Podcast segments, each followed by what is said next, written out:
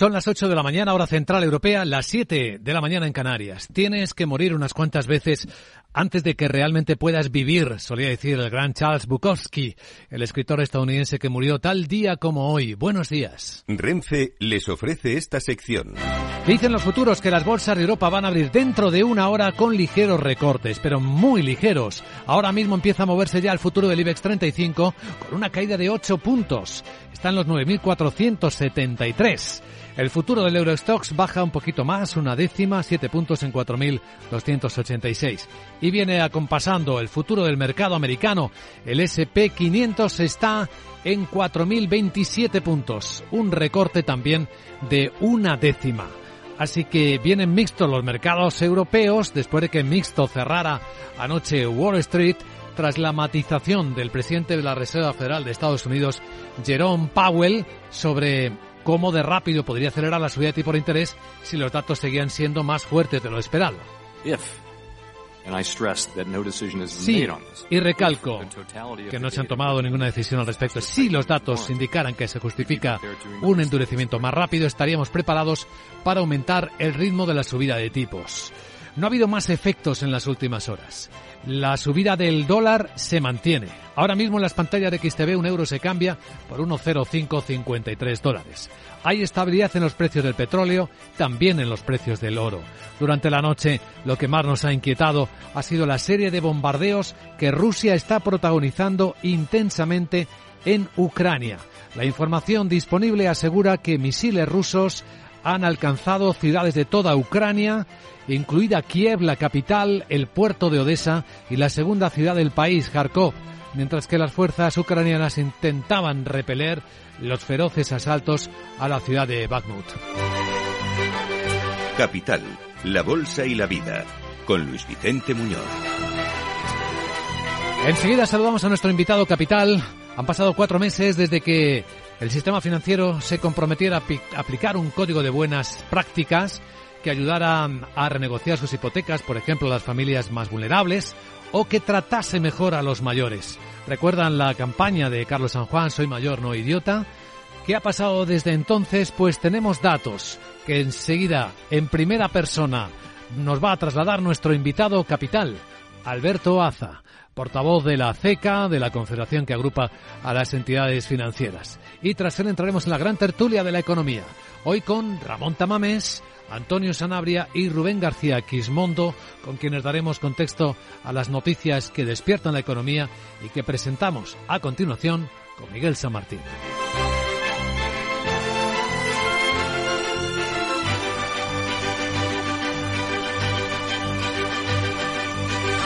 Renfe les ha ofrecido esta sección. Tío, ya estoy en el tren. A ver si tengo suerte y llego tarde, ya sabes. 30 minutillos y me ahorro el billete. No creo que en media hora me pierda mucho allá en el pueblo. Como mucho al Paco contando por enésima vez cómo conoció a la Juani. Con el compromiso Renfe de puntualidad, si tu tren AVE se retrasa más de 15 minutos, te devolvemos el 50% y el 100% si se retrasa más de 30. Normal que alguno prefiera llegar tarde. Nadie te da más. No todos los trenes son como Renfe. Renfe tren. Las noticias capitales. Ante el reforzado ataque de Rusia a Ucrania, en Estocolmo están los ministros de Exteriores europeos. Parece, Miguel, que están preparando sistemas para armar más rápidamente a Ucrania. Efectivamente, para hacer frente a la invasión rusa, los 27 han debatido una propuesta elaborada por la Agencia Europea de Defensa para acelerar la producción y entrega de munición de artillería a Ucrania, así como para emprender compras conjuntas y aumentar la capacidad de producción de la industria europea. Por eso anuncia Josep Borrell, el alto representante de la política exterior comunitaria, un nuevo paquete de ayuda. Si vamos eh, juntos, podemos reducir no solo los precios unitarios, dice Borrell, sino también el plazo de entrega. El Fondo Europeo para la Paz puede ayudar a estos esfuerzos en beneficio de Ucrania y propongo movilizar otros mil millones de euros para esta segunda vía.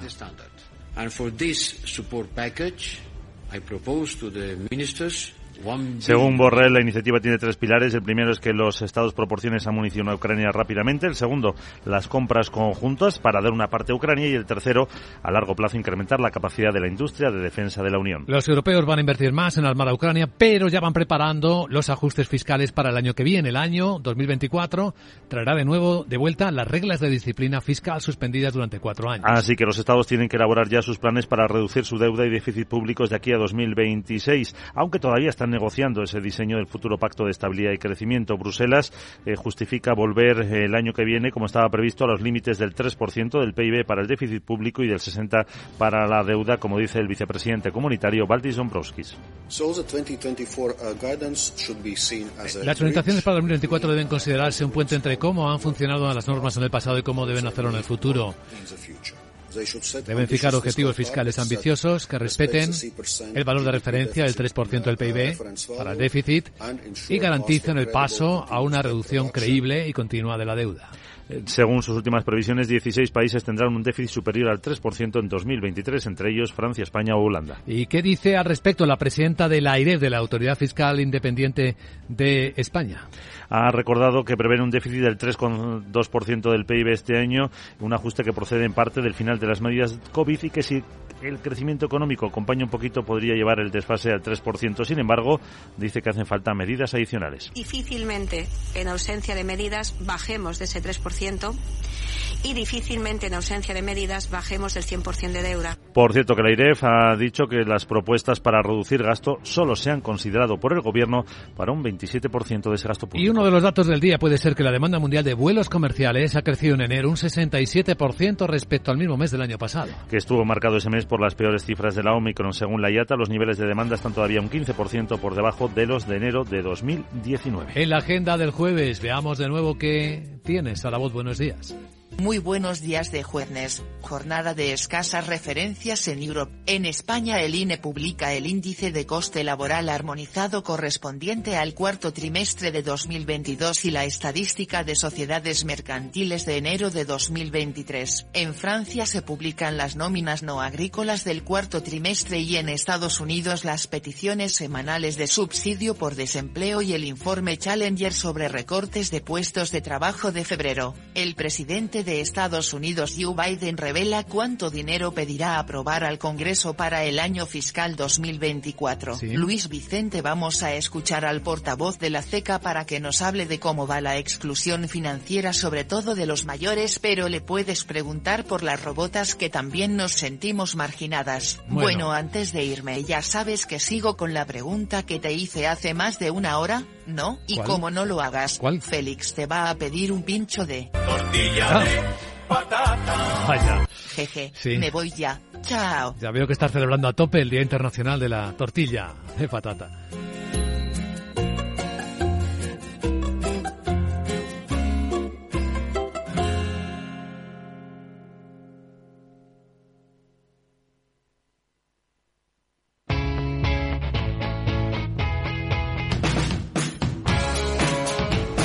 La economía despierta. Capital Radio.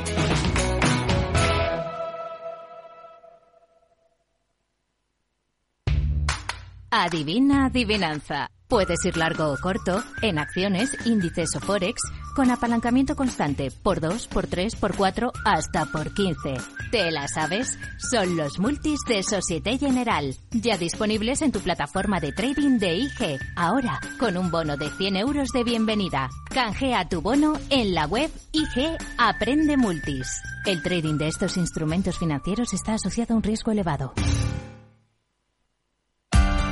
Capital Radio Escucha lo que viene. En tiempos de incertidumbre, nuestra fortaleza es la estabilidad.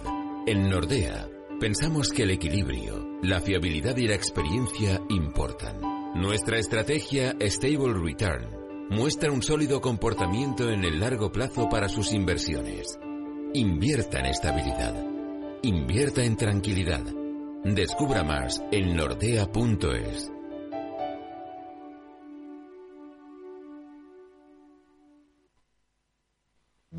¿Traerías tu hipoteca a Cuchabank si te mejoramos las condiciones? Consúltanos directamente. Cuchabank, tu nuevo banco. Más info en cuchabank.es. Capital Radio. La genuina radio económica.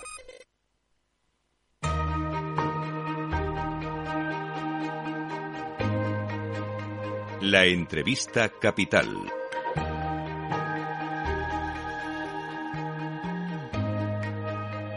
Luis Vicente Muñoz. Pues hace ya cuatro meses que las entidades financieras se comprometieron a aplicar un código de buenas prácticas y ayudar a las personas necesitadas a ser mejor atendidas. Código de buenas prácticas que incluye desde hablar con las familias vulnerables que tienen problemas para pagar las hipotecas hasta responder a aquella campaña muy sonora que protagonizó Carlos San Juan, Soy mayor, no idiota, reclamando atención personalizada, física, presencial para personas mayores y también incluyendo el problema de la, prestación de servicios en zonas rurales, en la España vaciada. Bueno, ha pasado todo este tiempo, hoy hay una reunión después del mediodía, la ministra de Economía, vicepresidenta primera Nadia Calviño ha convocado a las entidades para conocer qué se ha hecho desde entonces. Vamos a mm, conocerlo con la ayuda de nuestro invitado capital, Alberto Aza, que es portavoz de CECA, de la confederación que agrupa a las entidades financieras. Alberto, ¿cómo estás? Muy buenos días. Eh, buenos días, Luis Vicente, ¿cómo estás? Pues bien, encantado de saludarte. ¿Tenemos datos de qué ha cambiado desde entonces a hoy? ¿Qué se ha hecho? Tenemos, la verdad que tenemos muchos datos, uh, Vicente, porque um, esta semana hemos publicado uh, tres, tres inform dos informes y un estudio demoscópico, todos relacionados con el ámbito de, de la inclusión financiera y de la mejora del, del, servicio, tanto por un lado a las personas mayores como también a, la inclusión financiera en el medio rural. ¿no? Um, por lo que respecta a las personas mayores, los datos, la verdad, que son uh, muy, muy alentadores. ¿no? Uh, en un año, el 81% de las entidades han ampliado el horario de caja de, de 9 a 14, ¿no? lo cual quiere decir que estamos doblando el número de entidades que teníamos hace un año. yo también creo que hay que destacar pues, mejoras importantes en la atención telefónica preferente, que era un, uno de los compromisos del sector y una de las demandas importantes de este colectivo. Hemos visto un incremento del 47% en el último trimestre de las llamadas uh, atendidas uh, por un interlocutor personal, ¿no? es decir, nada de robots o de, máquinas, y esto pues permite superar a casi pues más de 6.500 llamadas que se están atendiendo para estas personas uh, mayores en, en, un promedio diario. ¿no? También hay muchas mejoras uh, en el ámbito pues, de las adaptaciones que se están haciendo a los cajeros automáticos, a las aplicaciones uh, digitales, ¿no? para que las personas mayores puedan usarlas de forma más fácil. Y estamos especialmente satisfechos, yo diría, con, con el avance que estamos teniendo en la formación de los empleados de las oficinas para que puedan atender de una forma más adaptada pues, las necesidades de esas personas uh, mayores. ¿no? Uh, hemos formado ya 70.000 empleados con un fuerte crecimiento, casi el 70% el año pasado. Todo esto por lo que respecta uh, a, la mejora del servicio al colectivo de personas mayores, ¿no? Pero como tú decías, hay otros ámbitos en los que estamos, uh, como sabes, uh, trabajando, ¿no? Y si quieres te explico un poco cuáles son los avances en el ámbito de la inclusión rural, en eso que conocemos como la España vaciada. Sí, el, sobre todo en, medido en las poblaciones que tienen menos de que tienen más de 500 habitantes, porque que tienen menos ya es más complicado, supongo, ¿no? Sí, sí efectivamente. ¿no? Sabemos que la despoblación del, del, medio rural en nuestro país es un fenómeno pues uh, especialmente acuciante, mucho más acuciante que en otros en otros uh, países de la Unión Europea uh, y ahí tenemos un, reto importante, ¿no? Y por ello, pues las entidades se comprometieron hace, pues, hace, hace tres meses, ¿no? Que pusieron en marcha su hoja de ruta para reforzar la inclusión financiera en, en, los medios rurales. hemos hecho ese primer informe trimestral que arroja datos muy positivos, ¿no? porque hay una mejora muy notable la inclusión financiera justamente en esos municipios de, más de 500 habitantes que decías. Uh, comparando los datos de 2001, 2021 con 2022, uh, vemos que se ha reducido un 32% el número de municipios uh, sin acceso presencial a servicios financieros. ¿no? Estamos hablando de acceso presencial, un punto de acceso físico. Y eso equivale a 70.000 personas digamos, rescatadas por las entidades financieras de esa exclusión financiera. ¿no? Y eso, pues gracias a qué? Pues gracias a que en algunos municipios se han abierto nuevas oficinas, en otras se han instalado nuevos cajeros y en otros, pues la provisión del servicio se ha realizado a través de, oficinas móviles, los ofibuses o, también los agentes financieros. Eh, Alberto, que se haya mejorado en un tercio de los municipios significa que todavía quedan dos tercios para completar la eficiencia. Bueno, eh, realmente se ha reducido un 32%. ¿no? Eh, son un total de, 79 municipios eh, en comparación con los 243 que había inicialmente. ¿no? Por lo tanto, efectivamente, hay que seguir ampliando el acceso a los servicios financieros en el resto de municipios. el objetivo es muy ambicioso, ¿no? porque realmente queremos llegar al 100% de la inclusión financiera en todo el territorio nacional. ¿Hay una fecha de objetivo? Para alcanzar ese. Hay una hoja de ruta, ¿no? Al final lo que estamos viendo, y como digo, hemos empezado solamente hace tres meses, ¿no? Y hemos conseguido estos logros eh, destacables, ¿no? Eh, no hay una fecha, digamos, eh, concreta, sino que vamos a ir reforzando y ampliando esa inclusión financiera y las medidas, pues a lo largo de todo, de todo el periodo hasta que lleguemos a este objetivo, ¿no? Y si, y si lo cumplimos, que esperamos cumplirlo, pues realmente va a ser un, hito histórico, ¿no? Porque realmente yo creo que, que va a situar al sector bancario, pues a la cabeza del de la inclusión financiera. Esto suponemos que tiene un coste o incluso un saldo neto. ¿Se ha calculado más o menos lo que le va costando a las entidades financieras ampliar en esta dirección su atención al público mayor? Bueno, efectivamente, todas estas medidas eh, requieren pues, pues inversiones, ¿no? Y adaptar, adaptar pues, pues canales o desarrollar canales alternativos que tienen un coste. No le puedo decir cuál es cuál es el coste. Yo creo que aquí lo que prima en todo caso es eh, el objetivo, ¿no? De acercar eh, los servicios financieros a toda la población en el país y eso es lo que lo que nos empuja y nos impulsa a seguir adelante a todas las entidades. No sé si en la conversación de hoy con el gobierno se incluirá también como otro de los elementos de código buenas prácticas bancarias la conversación con familias que pueden estar teniendo problemas con la subida de las cuotas hipotecarias, la renegociación. Bueno, puede ser que, ah, esté, ah, que se incluyan en, el orden del día, ¿no? Y, que nos, pregunte la vicepresidenta por, por los avances en, esta, en este aspecto. Lo que pasa que realmente ah, el plan de choque para proteger al deudor hipotecario más vulnerable se ha puesto en práctica el, día 1 de enero, por lo tanto ha transcurrido todavía muy poco tiempo y no tenemos eh, como asociación, eh, asociaciones patronales todavía datos recopilatorios. ¿no? Es verdad que, en la presentación de resultados de las últimas semanas eh, algunas entidades han dado algún dato, pero, pero son datos que son muy pequeños ¿no? y esto al final pues es el propio reflejo de una morosidad que está realmente a niveles eh, muy bajos, está realmente pues más bajos eh, de los niveles que teníamos en el 2008, antes del estallido de la burbuja eh, inmobiliaria. Por lo tanto, yo creo que hay que esperar todavía un poco para ver cómo se están adhiriendo los, deudores hipotecarios más vulnerables a este plan de, de choque, medidas de apoyo. Sí, porque es un momento sensible, ¿no? Tampoco veamos que la economía tire mucho, hay algunos riesgos que habrá que ir manejando y el sector financiero está ahí en medio de ellos, por donde circula la sangre de la economía. Sí, efectivamente, ¿no? Es, es un momento eh, complicado después de un año de, de un fortísimo crecimiento Ah, ah, es verdad que ahora nos adentramos en un momento pues de ralentización económica en el caso español, pero que en cualquier caso, ah, en el caso español va a ser menor ¿no? que en el resto de Europa. España va a ser el país que va a tener el mejor desempeño. Estamos viendo que el mercado de trabajo pues está resistiendo bien, que el turismo se ha recuperado, que seguirán llegando fondos europeos a nuestra economía y todo hace bueno, que realmente a pesar de esa de ese menor crecimiento que anticipamos en nuestro país, pues eh, seguiremos creciendo y eso puede verse como, un dato positivo. Muy bien, Alberto Aza, portavoz de CECA, de la patronal bancaria. Gracias por atender esta llamada de Capital Radio. Le deseamos un buen día. Gracias a ti, Luis Vicente. Que tengas un buen día.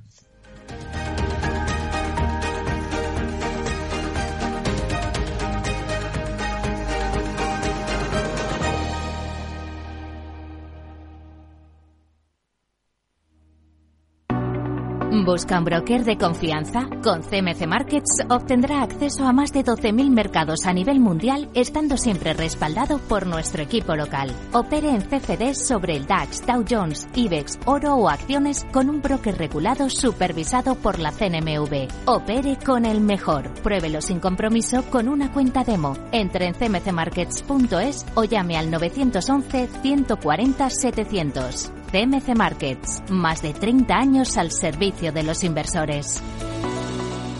Los CFD son instrumentos complejos y están asociados a un riesgo elevado de perder dinero rápidamente debido al apalancamiento. El 77% de las cuentas de inversores minoristas pierden dinero en la comercialización con CFDs con este proveedor. Debe considerar si comprende el funcionamiento de los CFDs y si puede permitirse asumir un riesgo elevado de perder su dinero. Si quieres conocer mejor las empresas con las que trabajas, empieza por Informa. Compruébalo con tres informes gratis, el nuestro para que nos conozcas más y los dos que tú elijas para tu negocio. Solicítalos ya en Informa.es. Informa, líder en información empresarial.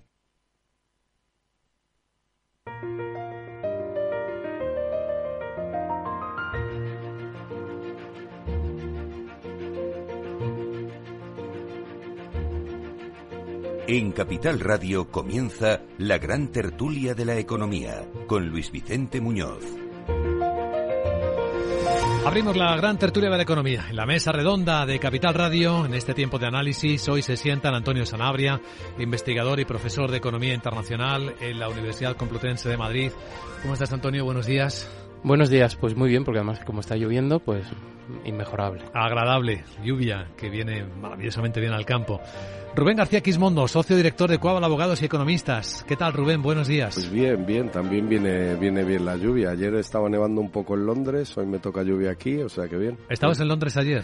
He estado desde el lunes, sí, he estado los tres días allí. Y ayer cayeron nevadas muy, muy fuertes en el Reino Unido, incluso nevó en el propio Londres. ¿Notas, mucho, centro. ¿Notas mucho contraste cuando haces el salto Londres-Madrid, Madrid-Londres? No te creas que tanto. La gente cree que hay mucho cambio de clima pero yo creo que las tormentas son eh, superan la frontera de los países, ¿sabes? Creo que el clima no no atiende a, divisiones administrativas. Otra eh. cosa es de economía y de gente, ¿no? Ahí sí que se nota. Eh, ahí sí, ahí sí. Bueno, ellos están un poco con su situación gestionándola y ya está, ya sabes, Brexit y esas cosas, ¿no? Se sigue notando. Bueno, enseguida enseguida estamos conectándonos con don Ramón Tamames. Parece que hay problemas de comunicación con el profesor Tamames. Bueno, vamos a intentar ver si somos capaces de solucionarlo para incorporarlo a nuestra gran tertulia de la economía. Bueno, pues vamos a hablar de, las historias que hoy tenemos por delante. Hay un buen puñado de ellas.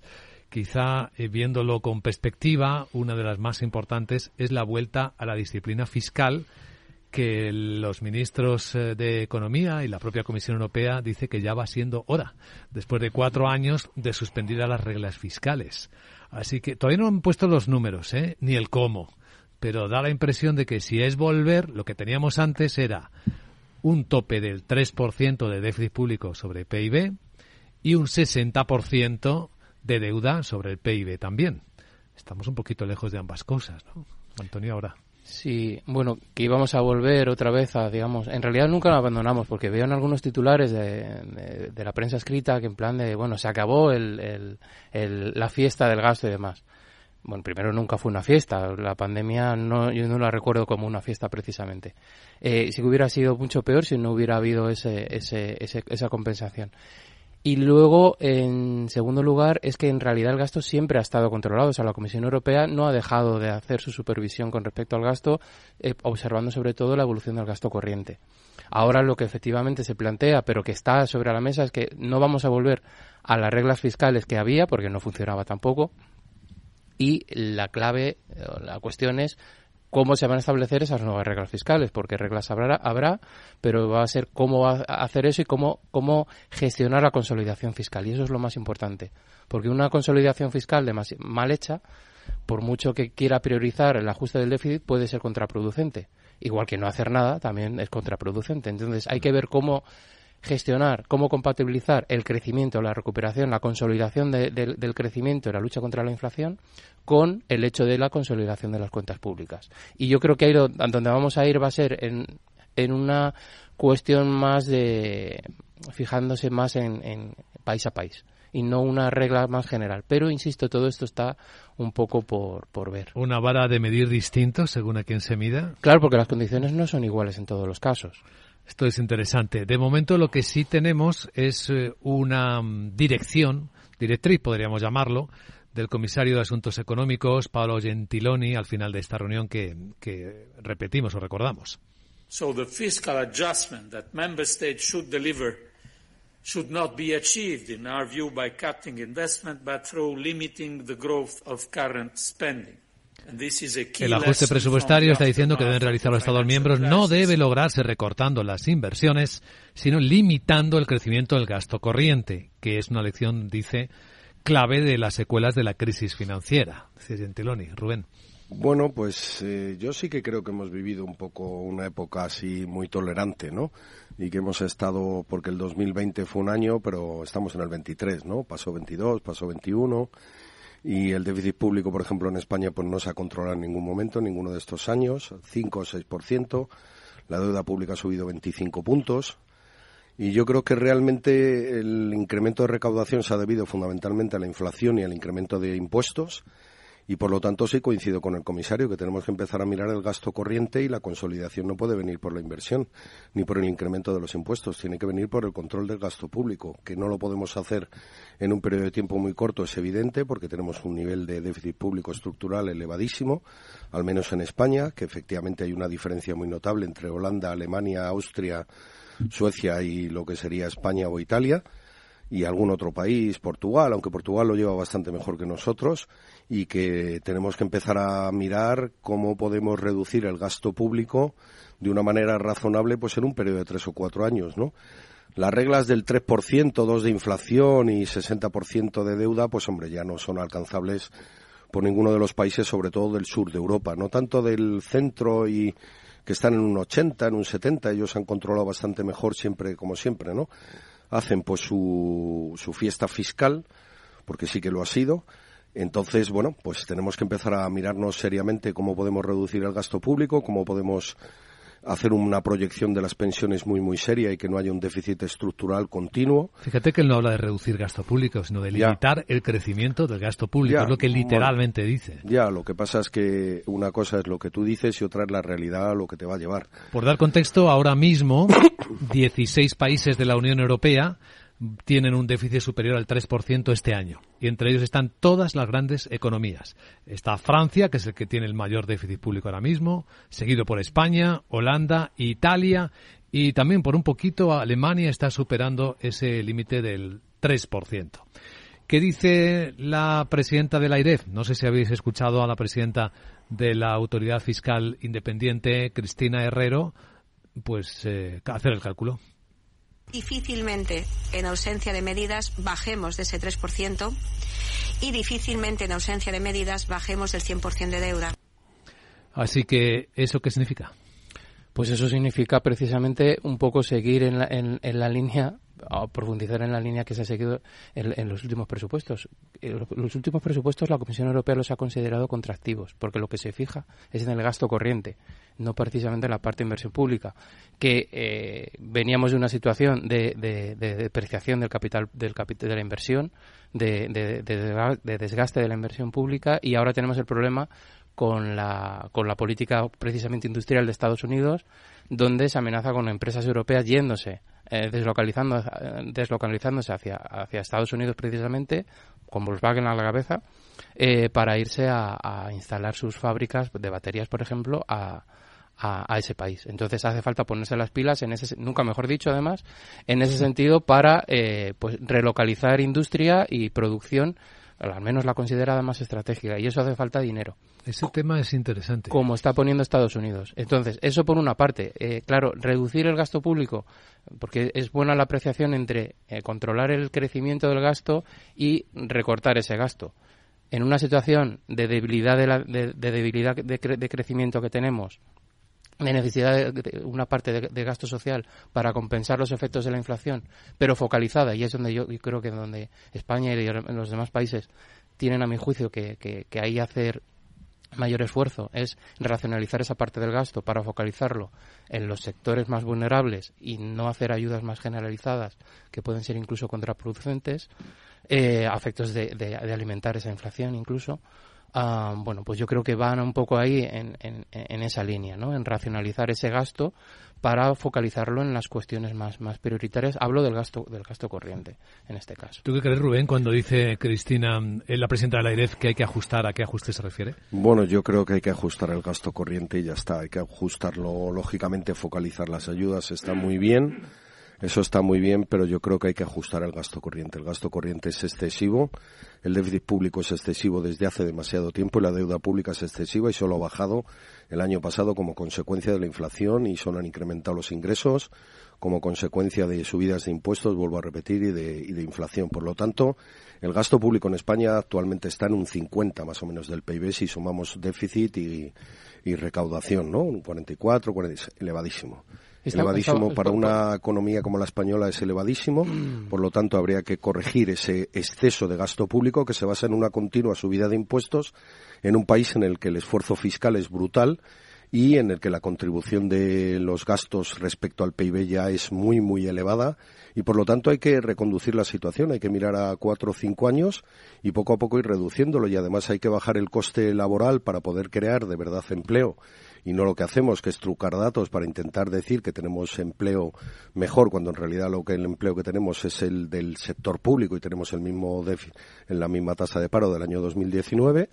Por lo tanto, hay que aumentar la población activa, hay que aumentar, hay que reducir realmente el desempleo y yo creo que hay que hacer una reforma del mercado de trabajo en el siguiente gobierno seria, que permita aumentar la base de cotizantes, que permita aumentar la tasa de actividad eso incrementará probablemente los ingresos y hay que reducir el gasto público. Hay que pensar en qué actividades el Estado está prestando y no tiene que prestar, que podría prestar perfectamente. A nadie nos asusta que la educación la preste, por ejemplo, un colegio público concertado o que la universidad sea privada. Y sin embargo nos asusta que un hospital privado pueda prestar un servicio público de sanidad, que lo hace en Alemania perfectamente. Solo, en Alemania lo hace y no ha pasado nada y es un país perfectamente y en, España socialdemócrata. Yo no conozco en España al menos hospitales privados prestando mm. servicios público. Lo que sé es que todo es público y se cree que el servicio universal de educación sí lo puede prestar un actor privado, pero no el servicio universal de sanidad que lo puede prestar un actor privado como lo hace en otros países ricos de Centro Europa o como lo hace en otros países. Tenemos que empezar a pensar que el Estado no es la solución y que el, incremento de la intervención estatal en la economía no nos produce grandes beneficios y que la deuda pública española, pues para un país como España y para sus capacidades es excesiva a todo punto de vista y que tener un tipo del impuesto del IRPF del cincuenta y tantos por ciento no es tenerlo bajo. O sea, es que no es tenerlo bajo, lo digo porque a veces uno oye como si la fiscalidad en España fuera baja, pero no lo es. En Madrid, que presume de, parece paraíso fiscal, el tipo máximo del IRPF es del 47%. Es decir, que es que no tenemos una fiscalidad baja, el IVA es el 21%. Eh, el cincuenta y tantos es en Cataluña, es también en Valencia, es en las comunidades autónomas donde gobierna el Partido Socialista. En las comunidades autónomas donde gobierna el Partido Popular, pues tienes un tipo del IRPF un poco más bajo, porque sabes que se reparte el 50% entre el Estado y las comunidades autónomas. Entonces tienes un tramo autonómico que las comunidades autónomas pueden controlar. Bueno, yo, dejo al margen eh, el tema de la cuestión política. A mí me parece que como, digamos, como simplemente como contexto, independientemente de otras cuestiones, como contexto, donde se diferencia, por ejemplo, los países del sur es en la parte de los ingresos. La presión fiscal, que es la, recaudación con respecto al PIB, con respecto al tamaño de la economía, son precisamente los países del sur los que tienen eh, la presión fiscal más baja.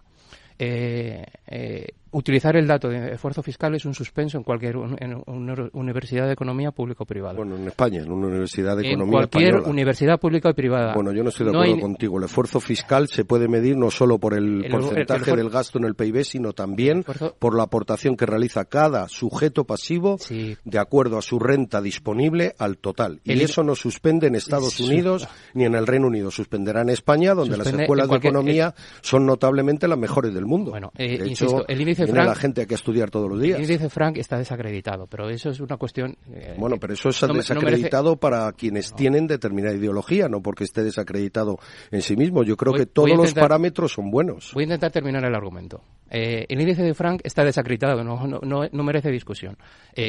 lo demás son cuestiones de fe, pero, pero el índice de Frank, insisto, está desacreditado. Yo lo digo como, como profesor de economía. al margen de eso, la cuestión del gasto público, precisamente en España, incluso con estos, estos años donde efectivamente ha subido la ratio de gasto público sobre el PIB, seguimos estando varios puntos por debajo de la media europea. Donde tenemos un problema es sobre todo en la cuestión de, de, los ingresos y efectivamente la cuestión del gasto siempre hay margen para mejorar, optimizar ese uso del gasto público que efectivamente no puede ser ni en inversión ni en gasto corriente no puede ser no puede ser eh, aleatorio. Pero eh, insisto, la otra cuestión es, es, la que es, la que es. El tema del déficit fiscal. Efectivamente, hay que tomar medidas adicionales, lo señala el presidente de la IREF, para conseguir hacer esa consolidación fiscal. Pero al mismo tiempo hay que ver cómo hacer esas medidas adicionales sin eh, generar efectos contraproducentes. Y ahí está la, la, la, cuestión, el kit, lo más, lo más difícil en ese sentido.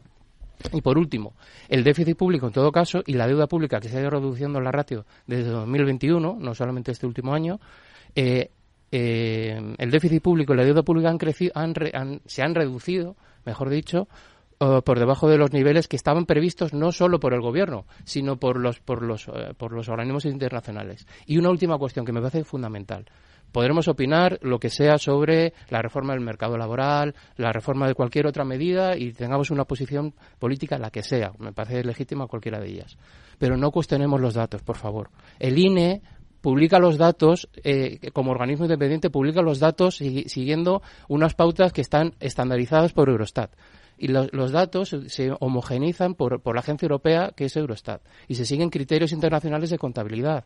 No hay ninguna cuestión de trucaje, que siempre hay necesidad de datos adicionales y en ese sentido, pues las economías como por ejemplo o España, pues tienen mucho que aprender, por ejemplo, de Estados Unidos y de las estadísticas de Estados Unidos, que lleva un desarrollo mayor, sin duda. Pero no cuestionamos los datos que existen diciendo que están trucados o falseados. Bueno, yo no he cuestionado ni he dicho que ningún dato está trucado. Yo he dicho que el gasto público es de el 50% del PIB, si sumas el déficit y la recaudación, y eso es muy alto. A mí me da igual aquello de que estamos por debajo de otros países de la Unión Europea que no tienen una tasa de desempleo del 14% y 3 millones y medio de desempleados y un nivel de actividad muy bajo. Pero entonces la comparación sí te parece adecuada, porque lo no, para una por cosa lo tanto, no, no, la hago para todo. Si es que me da igual. Si que el INE es un organismo independiente a pesar de que el presidente lo hayan cambiado recientemente porque dimitió ante el intento de que los datos fueran aquellos que gustaban, yo no lo pongo en duda. Yo no pongo en duda que hay una metodología Eurostat, no pongo en duda, pero sí pongo en duda que el nivel de gasto público en España, si sumamos déficit y recaudación, no sea alto, es altísimo. Sí pongo en duda que el nivel de eh, fiscalidad en España sea bajo, es elevadísimo. Sí pongo duda que el nivel de fiscalidad sobre el trabajo en España no sea elevadísimo. Respirad un momento, por favor, y ahondemos en el debate de algo que habéis sugerido, que lo que acaba de proponer Estados Unidos a Volkswagen directamente dentro de la aplicación de su famosa ley antiinflación, porque así lo ha llamado en Estados Unidos, es directamente atraer empresas, financiarlas, pagarlas para que instalen sus factorías ahí. Y claro, Volkswagen se está pensando llevarse a Estados Unidos, instalar una de las fábricas de baterías que inicialmente había proyectado instalar aquí en Europa, en un país de Europa del Este. Lo comentamos enseguida. De forma no intencionada, los usuarios pueden abrir agujeros de seguridad al conectar su ordenador o smartphone a la red de su empresa, incluso cuando utilizan una VPN. Reducir la superficie de ataque con un modelo Zero Trust se ha convertido en una necesidad para las empresas. Descubra más en zscaler.es. Esta semana, en el mercado que viene, Juan Esteve, CEO de Zona Value Global y director de inversiones de Cow Markets. Tanto el sector turístico como, el sector bancario son valores o son sectores que todavía tienen muchísimo tirón.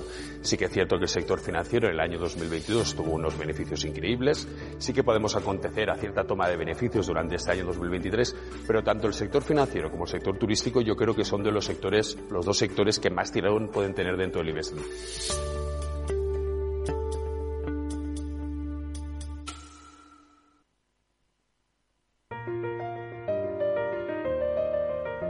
La gran tertulia de la economía, solo en Capital Radio. Y un apunte rápido de cómo viene la preapertura de las bolsas de Europa. Suavemente a la baja, dos décimas baja el futuro del Eurostox, tres el del IBEX, 26 puntos, está en 9.460.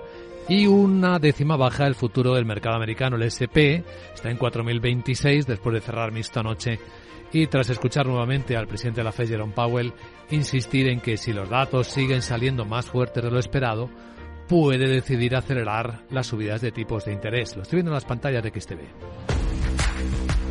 Si inviertes en bolsa, esto te interesa. XTB tiene la mejor tarifa del mercado para comprar y vender acciones y ETFs. No pagues comisiones hasta 100.000 euros al mes. Si inviertes en bolsa o quieres empezar, más sencillo e imposible. Entras en xtb.com, abres una cuenta online y en menos de 5 minutos compra y vende acciones sin comisiones. Además, te atendemos 24 horas al día. ¿A qué esperas? Más de 660.000 clientes ya confían en xtb.com. Un broker, muchas posibilidades. xtb.com.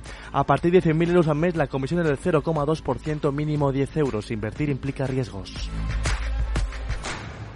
Esta historia que vamos a analizar en la gran tertulia de la economía muestra cómo está ahora mismo cambiando el mundo y cómo están las tensiones geoestratégicas. El protagonista es el grupo Volkswagen. Bueno, podríamos decir quizás mejor la ley de reducción de la inflación de Estados Unidos, conocida por sus iniciales IRA en la que directamente, o a través de la cual directamente el gobierno de Estados Unidos le ha dicho a Volkswagen, mire, si usted esa planta de baterías que tiene previsto instalar, eh, construir en Europa del Este, la trae acá, a, un, a uno de los estados de Estados Unidos, pues tiene entre 9.000 y 10.000 millones de euros que, de ayuda directa que le va a conceder el gobierno de Estados Unidos.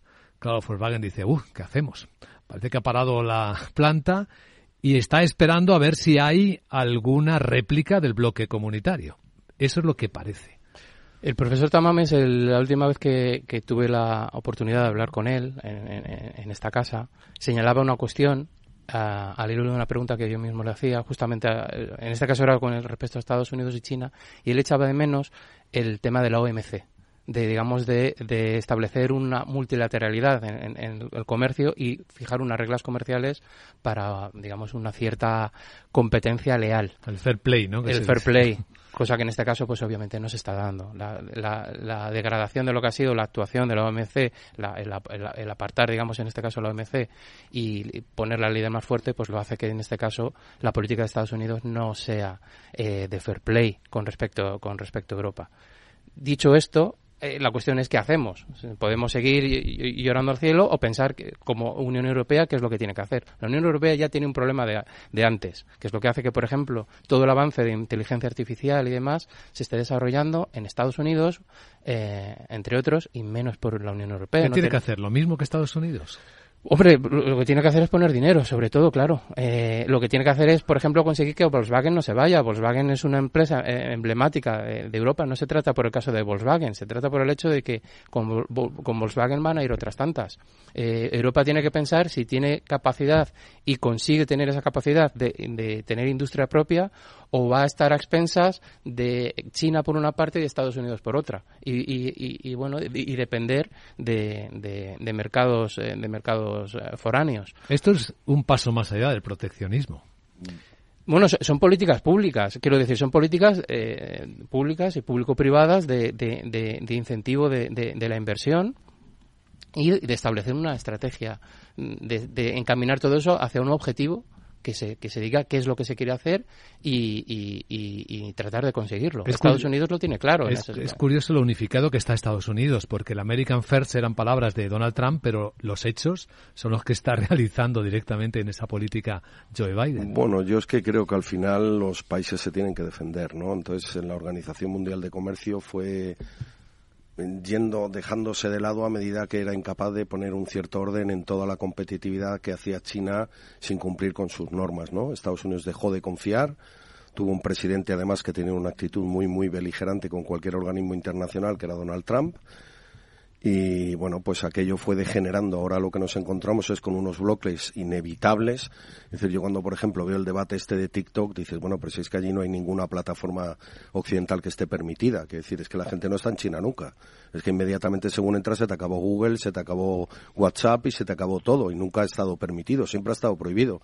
Entonces, si acaso será igualar las situaciones que tenemos unos y otros. En cuanto a lo de Volkswagen, pues hombre, que un país trate de atraer a una inversión de una multinacional me parece muy normal. En España tenemos regiones de desarrollo que han tenido fondos europeos y recibían subvenciones a fondo perdido fundamentales y muy importantes. Las tienes en Europa del Este. Entonces, que Europa ha perdido un poco el, rumbo eh, a nivel estratégico y a nivel un poco eh, mundial y su influencia y que está más en una decadencia que en una pérdida de importancia relativa, que es lo que le correspondería, porque es inevitable que India o que China o que el propio Estados Unidos crezca, es así, pero entonces lo que nos tenemos que plantear es cuál ha sido el modelo de europeo y dónde nos ha llevado. Es decir, porque la situación actual que tenemos es que no somos competitivos a nivel mundial y que Estados Unidos le sube el PIB de una manera muy importante y a Europa pues no le sube tanto, que Europa tiene unas cargas mucho más altas que las que puede empezar a soportar, sobre todo en el sur de Europa, y que todo eso está suponiendo un lastre y que además el estado del bienestar, tal y como lo teníamos concebido, pues parece que no se puede sostener que lo tenemos que reformar, que tenemos que empezar a plantearnos si el modelo económico que han seguido los Estados Unidos o que han seguido otros países pues les ha permitido precisamente desarrollar esas multinacionales que desarrolla la inteligencia artificial, porque en Estados Unidos la inteligencia artificial, hasta donde yo sé, la desarrolla Microsoft, la desarrolla Google, la desarrolla Amazon, o sea, empresas Así privadas. Que podrías elegir entre Estados Unidos o China. Bueno, porque China también está consiguiendo desarrollar. Pero China lo consigue a través de ayudas más bien públicas también, porque allí no se mueve nada sin que el Estado intervenga. O sea, China, no hay que olvidar lo que es. China tiene un partido, que es el Partido Comunista, que controla todo, da autorizaciones o las quita. Y que si tú mañana te sales de la línea, pues te la quito o te pongo un problema o te tienes que marcharte del país. Entonces, China, ¿eh?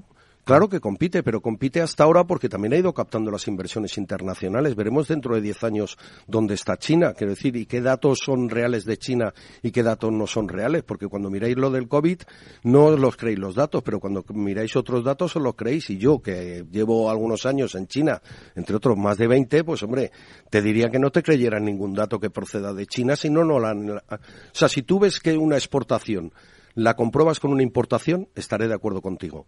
Pero si yo veo la burbuja inmobiliaria, ya me pongo más en, defensiva. Si yo veo el estado del sistema financiero chino, me pongo mucho más a la defensiva. Hay, hay, datos y datos, quiero decir. Efectivamente, hay una parte de datos de China, siempre se cuenta la anécdota que, Xi Jinping no se fía del dato oficial de PIB y tiene su dato propio para estimar si, si cuál, cuál, es la, dimensión del crecimiento chino. Eso es verdad. Pero hay, otra serie de cuestiones, y TikTok es una evidencia de ello, donde China está dando la batalla, pero es, es, Xiaomi, es Huawei, podemos decir un montón de empresas donde China está dando la batalla. Pero fíjate cómo le ha ido a Huawei en cuanto le prohibieron la entrada en los mercados eh, occidentales. ha tenido que cambiar de estrategia precisamente porque le han negado la entrada en Estados Unidos, la Unión Europea, no, etcétera. No, ha perdido todo eh, el liderazgo que tenía en la provisión de redes de 5G. Pero, por, precisar, porque lo que ha ocurrido es que Estados Unidos ha prohibido la, la, la llegada a China, digamos, de tecnología, de microprocesadores. Lo que ocurre es que el mercado interno chino no da no da para sostener todo eso. Y entonces tú vives todavía de las exportaciones que haces al 65% del PIB mundial, que es la Unión Europea, Japón, Corea del Sur, Australia, Canadá y Estados Unidos. y ninguno pues va a apoyar a un régimen comunista como el de Xi Jinping, que ha cambiado completamente la política de China, ha vuelto a la política de Mao. Es que China ha tratado de liberalizarse, se la apoyaba con inversiones, con la introducción en el mercado o sea, defiendes que ahora es distinto China a como era hace apenas unos años. Totalmente. Es que no tiene nada que ver. La China de hoy en día no, no con el mismo presidente. Va por el tercer mandato. Bueno, va por el tercer mandato, pero en los dos anteriores, lo que, ha ido haciendo? Pues ¿Qué ha ido haciendo? trajo inversión internacional de forma muy China, China es el segundo receptor de inversión internacional del mundo y en algunos años el primero, pero bueno. Respecto a lo que tenía. Quiere decir, la China de 1978 que coge un primer mandato liberalizador, luego un segundo, luego un tercero, y la que ha ido cambiando Xi Jinping no tiene nada que ver. Eso lo sabe cualquiera que trabaje hoy en día en China.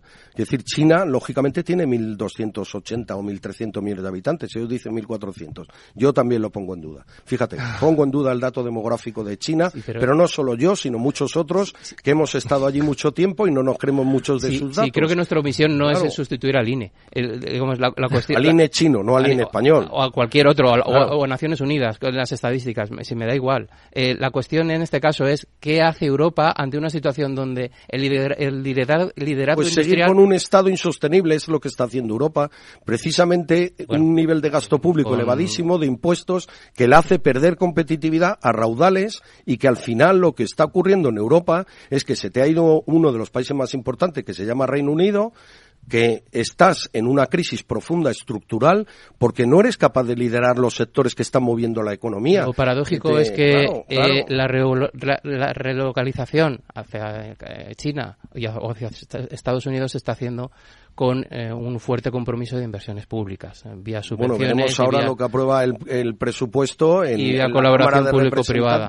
Con mayoría republicana. Volviendo al tema inicial, no aprueba lo que quiere. Al tema inicial, eh, Volkswagen dice que la inversión en la planta de Sagunto no está comprometida. Y aquí también hay un fuerte compromiso de inversión pública con el PERTE del automóvil, recordemos. Menos mal, pero claro, sigue estando ahí porque si está, ha paralizado la construcción de la fábrica que ya había empezado en, en Europa del Este, pues es que no sabemos dónde puede llegar. Bueno, yo creo que las empresas negocian, ¿no? Intentan obtener ayudas, intentan que le den cariño y es una subasta porque es una empresa global multinacional, ¿no? El liberalismo, básicamente. sí, que es algo muy bueno el que nos ha llevado al nivel de riqueza que disfrutamos, porque lo que es el comunismo llevó a donde llevó. O sea, no, lo olvidemos, ¿no? La, lo olvidemos, La gran tertulia de la economía, con el abrazo al profesor, ¿eh? al profesor Tamames, por cierto, que nos decía que se sentía indispuesto. Esperemos que no sean las compañías del lado político que ahora frecuenta mucho más. bueno, yo creo que eso, eso puede poner malo a cualquiera. Buen día y espero que se recupere. DEPAM, 150 años de consistencia en gestión de fondos de inversión y mandatos. Optimiza tu cartera con nuestras especialidades en renta fija, renta variable e inmobiliario cotizado. Consulta depamfans.com y a tu asesor financiero. DEPAM, confianza y conocimiento. Lauri, decidido. La despedida la hacemos en Gandía. Prepara el bikini. Lauri, que en Gandía vive el ex de Jesse. Que nos vamos a Málaga. Lauri, que no, que dan mal tiempo. A Bilbao, pinchos y party. Lauri, una cosita, que al final es despedida conjunta. Te hago administradora del grupo que no puedo más. En Renfe tenemos más de 1500 destinos para que siempre puedas llegar a donde quieras llegar. Nadie te da más. No todos los trenes son como Renfe. Renfe, tu tren. ¿Te interesa la bolsa? Compra y vende acciones o ETF sin comisiones hasta 100.000 euros al mes. ¿Has oído bien? Sin comisiones. Más de 550.000 clientes ya confían en XTB. Abre tu cuenta totalmente online. Un broker, muchas posibilidades. XTB.com. A partir de 100.000 euros al mes, comisión del 0,2%, mínimo 10 euros. Invertir implica riesgos.